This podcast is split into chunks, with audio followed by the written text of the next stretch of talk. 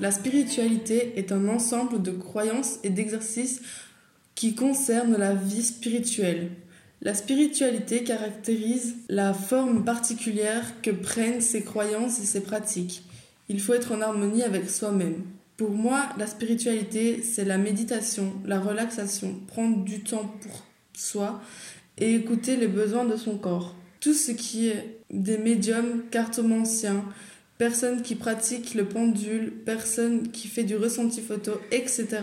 Ce sont des personnes qui ont un don, ce n'est pas donné à tout le monde, de pouvoir le faire. Personnellement, je suis cartomancienne, je pratique le pendule.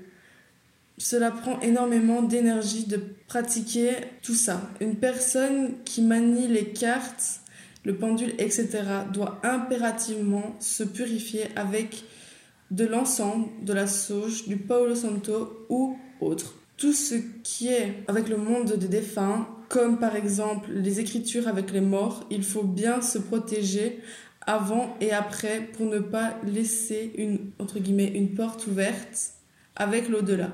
Car ce n'est pas bon. Il faut faire pareil avec les tirages de cartes. Les cartes servent à connaître son avenir, mais le ou la consultant ou consultante est le ou la seule à pouvoir le changer. Il ne faut pas en abuser car tout pourrait être changé à force de demander les mêmes choses.